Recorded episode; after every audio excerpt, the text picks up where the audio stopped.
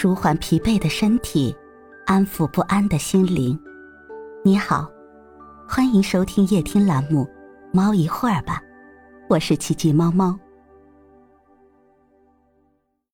今天为你带来的美文是《鸟鸣山更幽》。一切都会过去，变化的背后仍然是深邃的幽静。也许，每个人都曾在生活的某个时刻。体会到幽静深长的意味，各种各样的声音在这个世界中响起，喧嚣嘈杂的，清朗悠扬的，气势宏大的，悲切低回的，然后逐一消退。在此起彼落之间，你听到深邃的幽静，莫名可状，令人心动。换一个角度来说。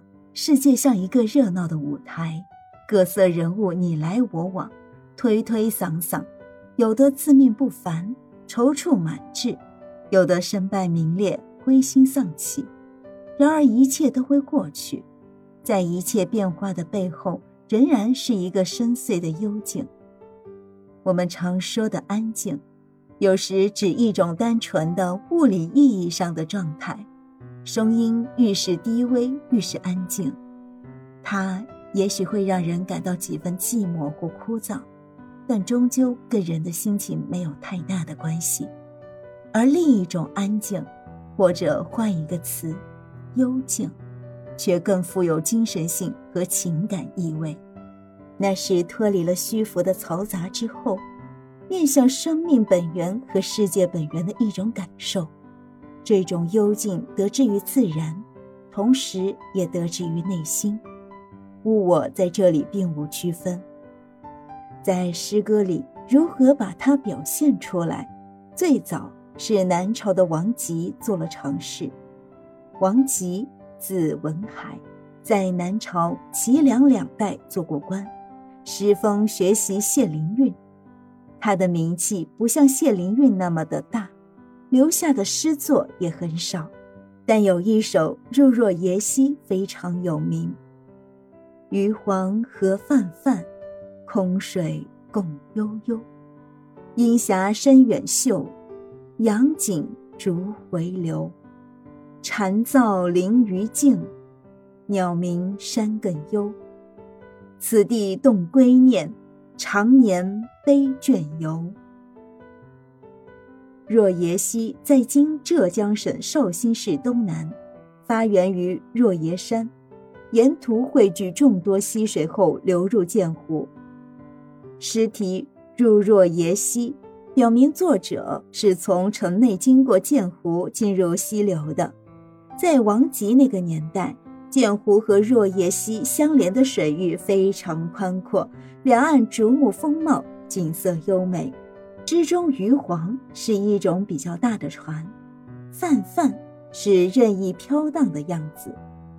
王吉在游览，不是赶路，所以心情很放松，天气也很好，眼前的景色显得非常清朗开阔。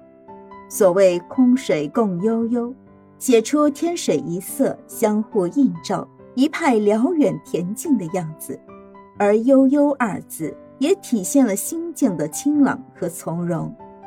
遥望远处的山峰，云绕着淡淡的云霞，近处的阳光伴随着水波流动而闪耀。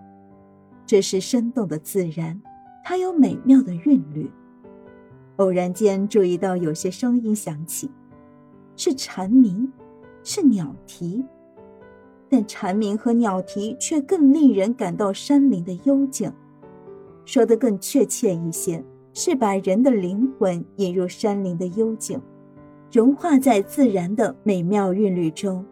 这时忽然想到，在官场，在俗尘奔波的太久了，如此疲惫，令人忧伤。蝉噪林鱼静，鸟鸣山更幽，是中国史诗上不断被人提起的名句。梁书。《王吉传》中特别提到这两句，说当时以为文外独绝。什么叫文外独绝呢？就是在文字之外别有意蕴，奇妙之处世人不能及。当然，后代类似的写法很多，但在王吉的时代，这样的写法是首创，所以这两句王吉足以名垂千古。一般人分析这两句诗的妙处，总归纳为以动写静，认为这样比单纯的写静更为生动。钱钟书先生在《管锥编》中也说：“寂静之幽深者，每以得声音衬托而欲绝其深。”这当然不错，但是还可以追究的更深一些。这首诗里所写的静，不是物理意义上的静。而是体现着自然所蕴藏的生命力的静，是人心中摒除了虚浮的嘈杂之后，才能体悟到的充实凝结的恬静。这种静自身没有表达的方式，而残噪鸟鸣正是唤起它的媒介。你听到了声音，然而你听到了幽静。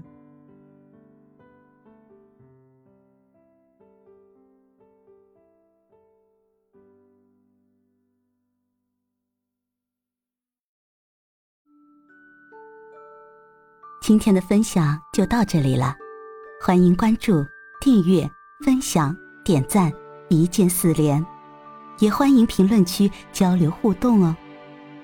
祝您晚安，我们明天再会。